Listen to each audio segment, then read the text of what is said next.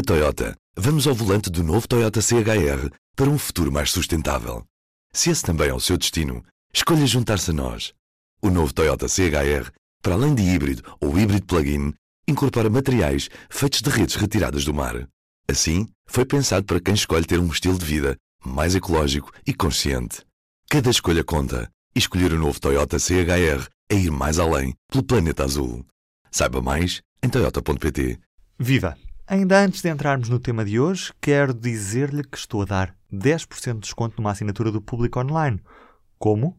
Basta ir a público.pt barra assinaturas e colocar o código POD10, P-O-D 10. A assinatura anual fica a 61,20€. Os quase 7 euros de desconto são por minha conta. Vamos então ao tema de hoje. Não vai ser já numa questão de dias, talvez de meses, mas em qualquer dos casos, a reforma espanhola da lei do aborto tem dado que falar. Não só por permitir que menores com mais de 16 anos recorram à interrupção voluntária da gravidez, mesmo sem autorização dos pais, mas principalmente porque introduz as baixas por menstruação dolorosa baixas pagas integralmente pelo Estado sem qualquer custo para as empresas. Em Portugal, uma medida idêntica foi proposta pelo PAN no âmbito da discussão e votação na especialidade do Orçamento de Estado, que está neste momento a decorrer na Assembleia da República, mas foi chumbada. Só o PCP se juntou ao PAN, já o Bloco de Esquerda absteve-se. Palavra à deputada Inês Souza Real é-nos negado o direito ao descanso, ao repouso, a não termos de estar a trabalhar, ou estar a colocar um dia de férias, ou estar a pedir uma baixa médica por qualquer outra razão, para aquilo que deveria de ser hoje um direito incontornável. Em Espanha, o processo legislativo está em curso e importa por isso olhar para o que vai ser feito lá. Antes de tudo, P24. O seu dia começa aqui. Começa aqui. Comigo neste P24, a politóloga e jornalista espanhola Noélia Casado. Viva Noélia, que tal? Olá, Rubén. Já agora, esta entrevista decorreu em castelhano e tem dobragem no canal direito dos seus auriculares.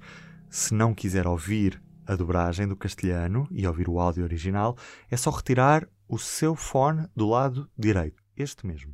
Noélia, quando falamos em baixas por menstruação dolorosa, o que é que se está a falar ao certo? Esta baixa destina-se às mulheres que sofrem de dismenorreia, que é como se chama tecnicamente às mulheres que sofrem um período doloroso ou incapacitante. Calcula-se que 14 em cada mil mulheres podem sofrer desta patologia. Segundo dados do Ministério da Inclusão e Segurança Social, concederam-se em Espanha o ano passado cerca de 6 mil baixas por este motivo. Antes, estas baixas concediam-se como doença comum e não especificamente por dismenorreia. Com esta alteração, o médico é quem concede a baixa, mas há grandes diferenças. Não é uma baixa automática.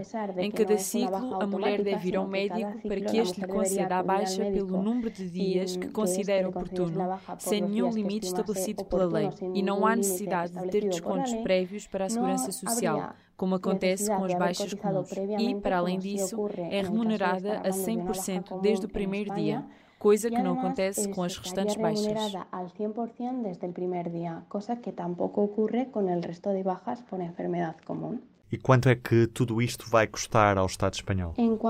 Estas baixas por menstruação dolorosa encontram-se dentro do projeto de reforma da lei do aborto, a que se vão destinar 104 milhões de euros, ainda que em concreto para estas baixas o orçamento estimado é de 23 milhões e 800 mil euros. E como é que esta medida foi recebida em Espanha? É consensual na sociedade espanhola?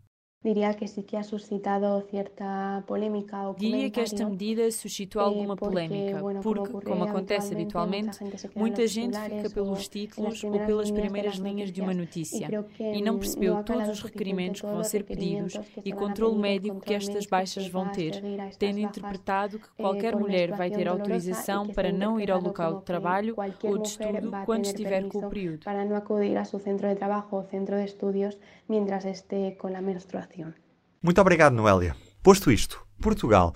Comigo em estúdio, Mariana Marques Tiago, jornalista aqui no público.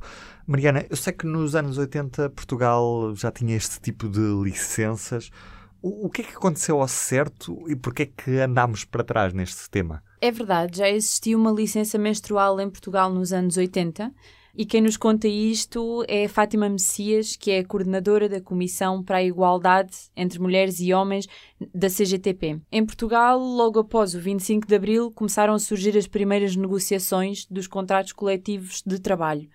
E, portanto, depois disto começaram a surgir as primeiras licenças menstruais. Foi no, por volta dos anos 80. Estas licenças menstruais surgiam, portanto, destes contratos coletivos de trabalho uma vez que partiam de reivindicações de mulheres. Portanto, as mulheres faziam as reivindicações e um, estes contratos coletivos de trabalho iam contemplar essas, essas propostas inicialmente feitas pelas mulheres. O que acontece é que hum, nos anos 2000, em 2003, uh, é aprovado o Código do Trabalho. E em 2009 o Código do Trabalho é revisto.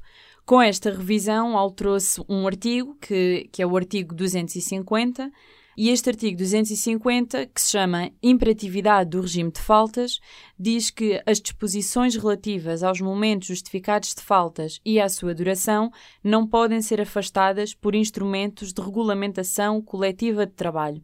Portanto, para percebermos um bocadinho, estes instrumentos de regulamentação coletiva de trabalho podem ser de três tipos, sendo que um deles são precisamente os contratos coletivos de trabalho que surgiram nos anos uh, 80, pós 25 de Abril. Portanto, a partir do momento em que o Código de Trabalho diz que estes instrumentos de regulamentação não podem influenciar a questão das faltas, os contratos coletivos de trabalho que estavam a salvaguardar esse direito deixam de fazer efeito. Portanto, como diz Fátima Messias, aquilo que foi um direito durante pelo menos duas décadas, de um momento para o outro acabou por ser anulado. Ela quer de novo que esse direito volte no futuro?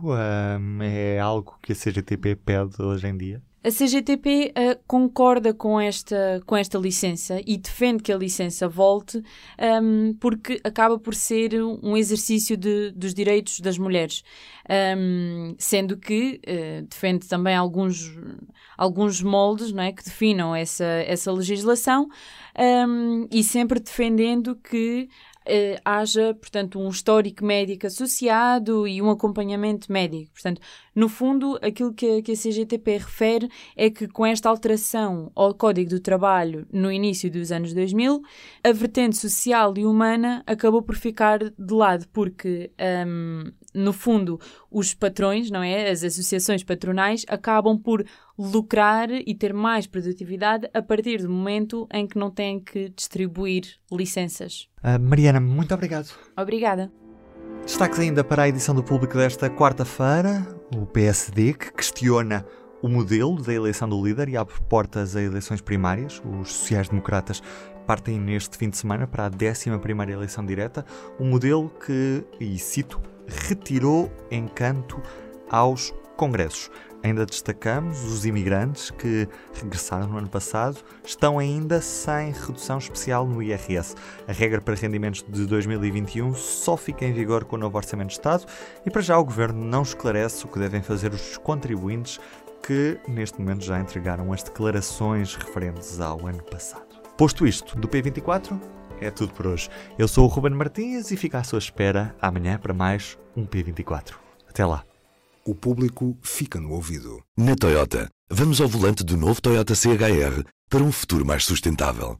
Se esse também é o seu destino, escolha juntar-se a nós. O novo Toyota CHR, para além de híbrido ou híbrido plug-in, incorpora materiais feitos de redes retiradas do mar. Assim, foi pensado para quem escolhe ter um estilo de vida mais ecológico e consciente. Cada escolha conta e escolher o novo Toyota CHR é ir mais além pelo planeta azul. Saiba mais em toyota.pt